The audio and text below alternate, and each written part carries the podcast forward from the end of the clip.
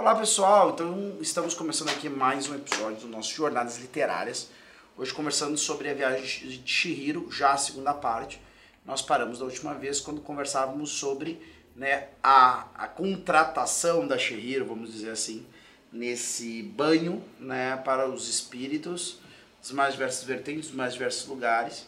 É onde a Chihiro faz então um contrato, né, onde perde o seu nome e nós parávamos sobre isso, sobre a reflexão sobre a coisa do nome né, e do papel, uh, da, da questão do simbolismo do nome, da perda do nome, da aquisição do nome, da mudança do nome. É, claro que ali tem uma referência ali, porque, digamos, ela está entrando na, na puberdade, vamos dizer assim, é um uhum. momento que começa a ter um fluxo, né, uhum. a pessoa começa a entrar em, em, fluxo ali, começa a mudar e, e questão de hormônio, não sei o que, né, e tal. Então, dá a entender também ali que ela está per ela tá perdendo o nome, ela está esquecendo o nome, é como se ela tivesse perdendo uma essência, né? Sim. Né? Uma essência inicial que tu tem. Tem aquele negócio que muitas pessoas têm aí de que, ah, não, acabou a infância, e daí né, tem uma. Tem um, uma saudade muito exagerada, às vezes, até dessa infância lá, como se tivesse perdido alguma coisa ali, né? Então é, é mais ou menos é esse fenômeno que tá. Que daí ela. A, aí o Baba passa a mão ali, ela retira o nome, então ali é como se né, a Shihiro começasse a perder a alma né, naquele momento da história. Né?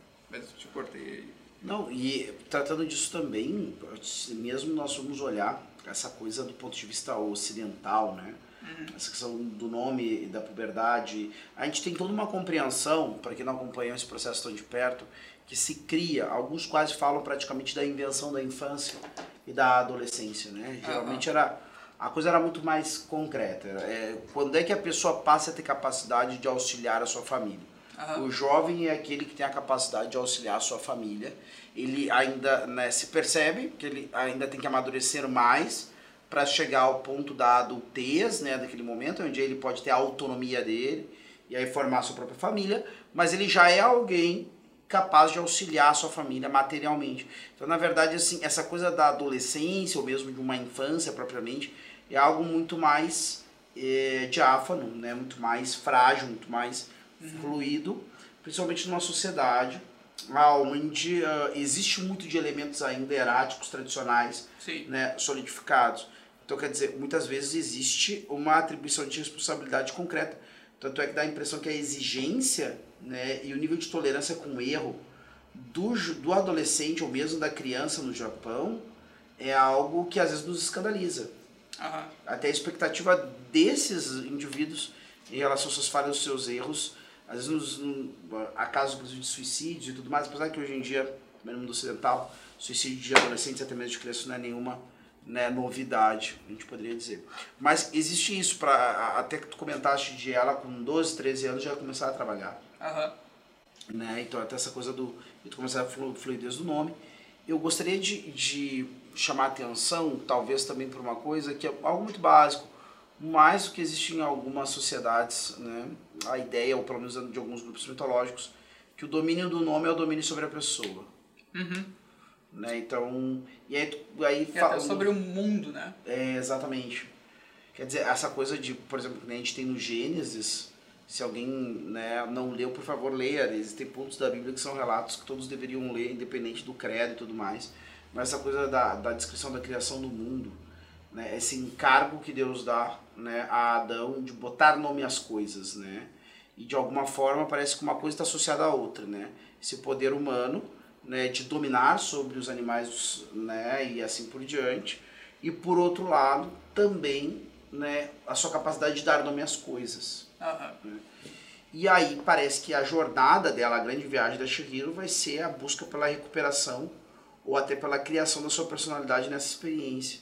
Isso, é, mas existe assim, não é uma nunca ela esquece o nome, né? Uhum. Mas existe sempre a tensão de que ela não pode esquecer, né? Então ela ela fica com o cartão que ela uhum. da amiga de despedida, né, que estava escrito o nome dela, né? Sim. Esse pertence material é uma das coisas que mantém, né, ela sempre lembrando o longo da história, por mais que tenha um momento que ela fala que quase esquece, quase estava esquecendo o nome dela, que ela estava achando que ela era a Sen mesmo, né? Mas aí ela se relembra e tal. Então tem estar sempre essa atenção. Ela nunca esquece na história, mas tem sempre essa atenção de que ela pode se esquecer de quem, qual é o nome dela e acabar. Se ela se esquecer do nome, ela não tem como sair de lá, né? Essa, essa é a regra.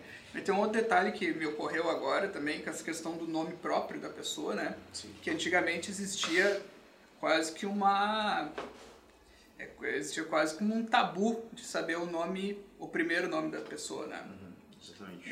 Então as pessoas se conheciam como pelos seus sobrenomes, né? E para tu chegar a conhecer o nome próprio da pessoa, tu tinha que ter um nível de intimidade muito maior, Exato. né? Então, Conhecer e chamar, né? e chamar, não, Mas tu tu tem que, poderia- tu tem que adquirir o direito de chamar a De pessoa. chamar a pessoa pelo nome. Pelo nome, exatamente. Exatamente. Até é curioso, né? Um hábito que se tinha na Grã-Bretanha até o começo do século XX era que você, se era empregado de geralmente de uma pessoa da aristocracia, você era chamado pelo nome daquele que é o seu empregador. Então, por exemplo, assim, eu tenho né, um, um valete, né, um homem que, uma- um homem que me ajuda a, a, a me vestir, a, a cuidar das minhas coisas, a minha, minha bagagem quando eu viajo, alguma forma, o secretário. As pessoas se dirigem a ele não pelo nome dele, mas por Sr. Neymar, Uhum. né? Esse que, é o sabia. meu, que é o meu nome. Mas que para todos os outros ser o nome dele. Porque, na verdade, a, a, a existência dele naquele lugar só tem sentido por minha causa. Uhum. Né? Como criado que ele é. Então também essa questão do nome determinar os papéis nos locais onde as pessoas estão. Né? Existe até uma tradição que acho que existe até hoje em dia, não sei se é meio, meio irônica hoje em dia, provavelmente é, de que quando a, a mulher se casa com o nome, ela se transforma em Miss e o nome do cara, assim, digamos, o nome do cara seja John, ela Aham. seja John Wayne, é Aham. o nome do, do cara, vamos dizer, então ela, ela acaba virando a Miss John Wayne. Aham, Né? exatamente. Isso aí eu vejo em filmes, né? Eu não, nunca me aprofundei pra saber por que isso, mas tu vê em filmes, seriados, os caras chamando a mulher pelo nome completo cara, como se ela tivesse assumido aquele nome dele. Exato. Mas enfim, né? Então tem esse negócio do nome, é, é isso aí. Quando a, quando a Yubaba, essa bruxa, né, que é um- uma força desagregante ali, né, rouba o nome da Shihiro, ela tá roubando uma coisa muito íntima, muito, e muito essencial dela, né? É isso que o filme tá deixando bem claro ali, né? E aí depois ela começa a trabalhar, né, no, na, na casa de banho e e aí a Yubaba faz ela trabalhar quase até a morte, né? Essa, Na verdade, essa é a, é a intenção dela, né? Aí chega um espírito totalmente sujo, né? Exato. Lembra essa cena aí? E aí ela manda assim, ah, Shihiro vai ter que lidar com isso aí, né? Então, e aí tu vê que ela consegue lidar com a situação, Exato. né? E, e a partir dali, claramente, se tu prestar bastante atenção, a personalidade da Shihiro muda pra caramba, assim. Exatamente, a partir disso. Porque daí ela sente que ela tem um poder ali, ela sente que ela conseguiu adquirir um- uma certa confiança muito maior, assim, E, né? e ela precisava de um grande número, se eu não me engano, de sabão, de água, e ela tem umas fichas Aham. Que, a princípio, eu não me lembro como é que ela consegue, mas que É ela... que ela, ela deixa entrar um outro espírito, né? que é aquele espírito que tem uma exato, máscara. A máscara, que é o sem exatamente. rosto, né? O nome do personagem é sem Exatamente. rosto. E ela deixa ele entrar. E a princípio ninguém sabe que ele entrou e tal. É. Aí o Baba pressente que entrou uma coisa diferente lá, É. mas não sabe o que, que é. E aí ele começa. A como ela conseguir. fez essa gentileza pra ele, ela- ele, né? Começa a conseguir isso pra ela, exato. Ele consegue as coisas. Depois ele vai ter uma proeminência bem maior até Uhum. na história, né? Quando...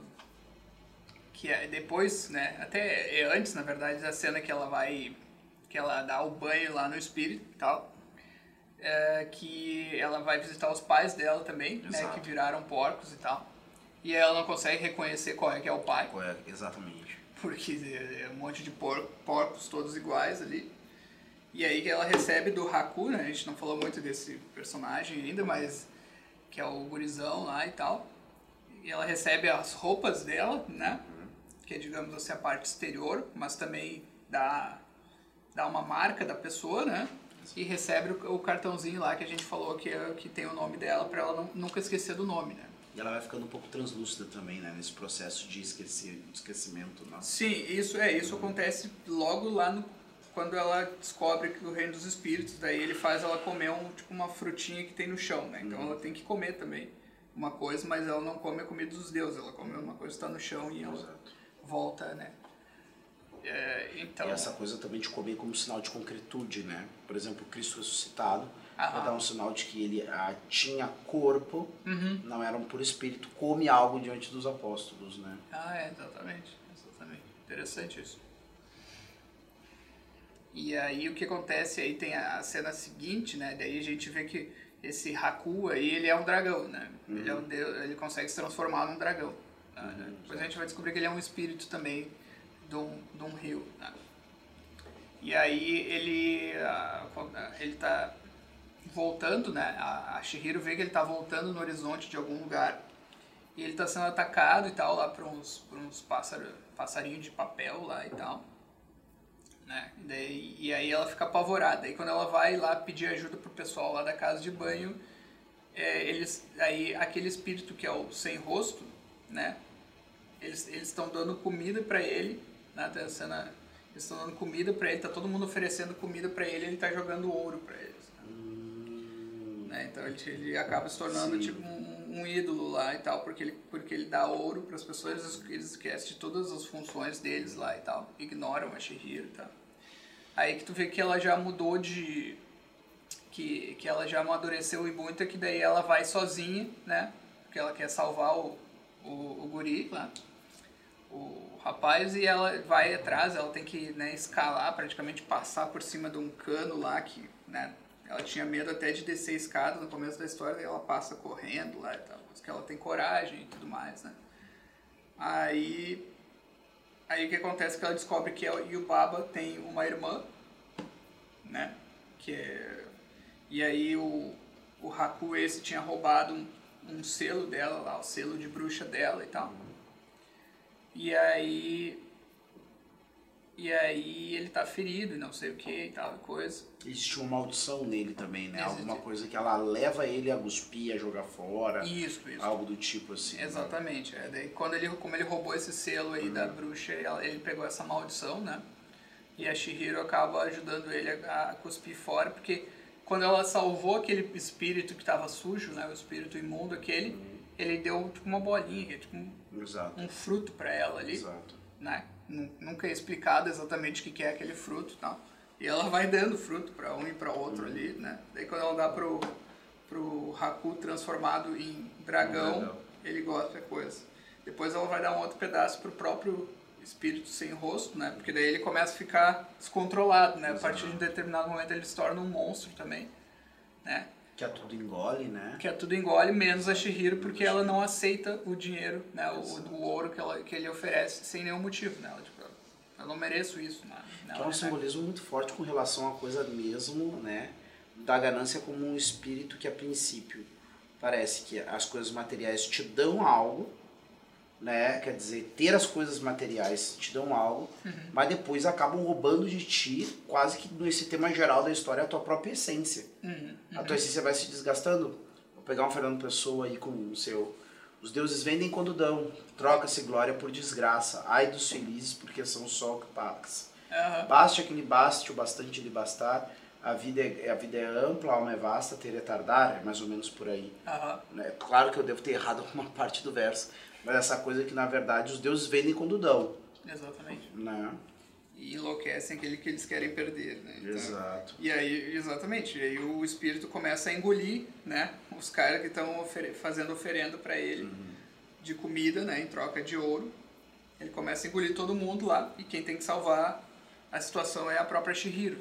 Daí ela dá esse aquele aquele fruto lá estranho que não é explicado o que que é. E aí, bom, né? Tem, tem bastante coisa aí. O que acontece é que ela vai devolver pra, pra bruxa, que é a irmã da Yubaba, né? a Zeniba é o nome da, da personagem. Ela vai, faz uma viagem até a casa dela, que é, né? A Yubaba tem a casa de banho e a irmã dela tem um- uma choupana, né? Perdida no meio do mar lá. Então a, a Shihiro pega o- um trem, né? Faz aquela viagem de exato. trem que aparece muitas vezes nas. Né? Quem procura Aquela coisa trailer e tal. do- Aquela coisa idílica do trem com um trilho no meio do mar, né? Aham, Que aham. até tem uma hora que o mar começa a vir por cima do. É, aí tu vê que. Daí tu vê uma coisa que a gente pode até pegar um aspecto técnico, né? Que é muito bonito, né? Até pode ser que as pessoas não achem tantos personagens tão bem desenhados, eles até são um pouco mais simplórios, mas o cenário, né? que, como desenhado pelo estúdio Ghibli, é, são, são fenomenais, assim, é uma coisa que, para mim, passa muito além do que tu vê aqui no, no Ocidente, assim, pelo menos hoje em dia, assim, em questão de, de desenhos de cenário e tal. E outra coisa que é um ponto muito alto, na minha opinião, muito alto mesmo, é a trilha sonora. Né? A trilha sonora, exatamente. Pra mim, aquilo ali rouba a cena, assim, não tem uma, não tem uma música ruim na, naquela trilha sonora ali. Tá? O tema principal, pra mim, é maravilhoso. Tá? E aí, então, né, indo pro final aí da história, eles vão lá, devolvem a... Aí o, o espírito sem rosto já tá seguindo a Shihiro, né? Como, como ela, ele tivesse, ela tivesse domado aquele espírito de ganância, né? Exato. No lugar dos outros que estavam cedendo para ele. Cedendo a ele. E aí eles vão lá, devolvem lá o tal do selo da, da Zeniba e tal. Né? Tudo fica bem, a Zeniba fica com, com o espírito sem rosto e tal. E eles voltam, né? Aí o Haku aparece, ele meio que é perdoado lá pela Zeniba e tal. E aí eles vão embora. E aí tem a cena que ele, ela vai embora, né? Montada no, no dragão, No- né? Sim, no Haku. No Haku. E aí ele se lembra do nome dele naquele momento porque tinha acontecido um incidente Ah. na infância da Shihiro, né? Que ela tinha caído dentro do rio, Sim. do qual, ela, do qual ele é o espírito, né? Daí ele se lembra do nome dele naquele momento. É libertado da, da Yubaba também, né? Também ele, daí, etc. Daí no final ela volta, né? Pra casa de banho e aí tem a tem a, a prova final, né? Que é pra salvar os pais, os pais dela e tal. Aí é aí o Baba faz um como se fosse um, uma tentação ali e tal para ela que ela coloca ali dois dois porcos ali e ela tem que descobrir qual que é o pai, qual que são os pais dela, né? Ou põe quatro porcos, não me lembro agora. Dois casais de porcos. E aí ela e, a, e aí a Shihiro chega já toda cheia de confiança, assim, ela nem, nem titubeia nem nada, ela diz que nenhum daqueles é o pai dela e tal, né? É a solução dela pro, pro enigma é esse. Como se dizendo, não, seus pais não são meio que redimindo a família, né? Então eles não são esses porcos aí. tá? E aí ela consegue se libertar e né, vai embora. E, tem, e no final ainda tem, ela tem aquela precaução que eh, ela recebe, né, acho que do Haku, a, a, o, a advertência de que ela não pode olhar para trás quando ela vai embora. Né? Sim. Que, que essa é uma coisa clássica de histórias de, de, vamos dizer, de iniciação e tal, né? Ou saída de lugares vetados. Sair né? de lugar, exatamente, né? Que tá na Bíblia, não. Exato. Pra quem não conhece, Sodoma e Gomorra, a cidade destruída, né? Quem é salvo dali é Ló e sua família, e a mulher de Ló olha para trás enquanto a cidade está sendo consumida pelo fogo e enxofre e vira então uma estátua de sal. E ela foi, eles são advertidos antes de sair, né? Exato, não olha Então, para trás. Não olha pra trás e tal. Então tem todo esse negócio de que é uma advertência do tipo, ó, tu tá transitando para um novo mundo, tá? digamos, Uhum. de, da, de responsabilidade adulta. Tu não pode olhar para trás para aquele, pra aqueles momentos né? de, de, sei lá, de, de inocência inicial e tal. Tu tem que ir adiante, tem que, tem que progredir e tal. É porque agora você já sabe, né? Se antes você poderia ser perdoado pela sua ignorância, agora, né, a sabedoria te torna também responsável, né, um pela consciência dos seus atos morais. né? Exatamente, não pode voltar aquela inocência de Exatamente. que tu é, eu não sabia de nada. Exato. Agora, se botar esses atos, você vai ser culpado. Então é isso, né? Aí acaba a história ali, tem a, tem a música final também, que eu recomendo muito, pra mim é extremamente bonita e tal. E fim do filme e tal. Tem alguma consideração final aí a ser feita? Não, eu acho que, por exemplo, todos esses. Aqui a gente vai falar, provavelmente não estamos garantidos que vamos trazer outro. É, animação do estúdio Ghibli aqui. Provavelmente, talvez não, não voltemos com outra animação né, dentro dessa série. Mas falar que todas os, os animações do estúdio Ghibli tem algumas coisas relacionadas. Né, é quase, não sei se dá pra falar, um Ghibli verso não é isso, né? Não. mas tem uma relação de temas Sim. né, muito recorrentes. Se a gente pegar a coisa do Ponyo também, que trata da coisa da, dessa realidade do mundo das águas e assim por diante, temos a coisa dos espíritos, temos as coisas desse tratamento do mar, né, de alguma forma, é, é, se eu não me engano, se eu entendi direito o desenho, né, o pai da Ponyo, é, ele é um, um, um amante, um estudioso do mar que decide abandonar a terra e casar-se com a deusa do mar, né? Então, é essa, essa, essa, essas visões, só que justamente do ponto de vista né, anímico japonês, né? Então, é, é interessante, talvez também, claro, para mim os desenhos comunicam por si só. Mas se hoje em dia eu tivesse que recomendar alguma coisa né, de qualidade dentro desse universo dos animes, assim, pro, ah, não, não é que eu queira ver muitos animes, eu quero ver alguns específicos, eu acho que eu não recomendaria outro. Até porque eu tenho a impressão que no estudo Ghibli aparece justamente aqueles temas são muito recorrentes dentro da literatura universal. Não, mas assim, eu, eu recomendaria bastante, até porque é uma referência ocidental clara, que é uhum. o Castelo no Céu, não é o Castelo... Animado. Não é o Castelo Animado, é Laputa Castelo no Céu. Uhum. Que não tem a ver com nenhum livro desses ocidentais também, pelo que eu vi. Não, não tem a ver, mas é uma referência ao Jonathan Swift, né, do é, Viagem de Gulliver, né? Então ele tem é um dos um dos países que ele via, que ele visita é, é Laputa, né? Laputa, Até deu um problema por causa do nome, né? O filme é excelente para principalmente aí pro pessoal mais novo, né? Eu recomendo até para pessoa adulto, né? Mas assim, mas uhum. principalmente assim como público alvo, pessoal de 10, 11, até 14, 15 anos, aí é, um, é uma história de aventura muito, muito excelente. Assim. Perfeito. Então, nós ficamos por aqui. É, agradeço né, até agora sempre das pessoas que têm acompanhado os nossos vídeos, especialmente sobre a questão da cultura pop. Né? Uh, novamente, o seu like, o seu compartilhamento nos ajuda muito. E coloque nos comentários se você está gostando, se você gostou de ouvir falar sobre os, a, animação do estúdio Ghibli, se você quer ver mais coisas desse tipo. Ou não né, gostou também. Ou não gostou, e assim por diante, o que mais tornou interessante. A interação de vocês é muito importante para que a gente saiba produzir esse conteúdo que mais atenda né, às, às aspirações de cada um. Né? Então, até a próxima Jornadas Literárias, ficamos por aqui. Até lá.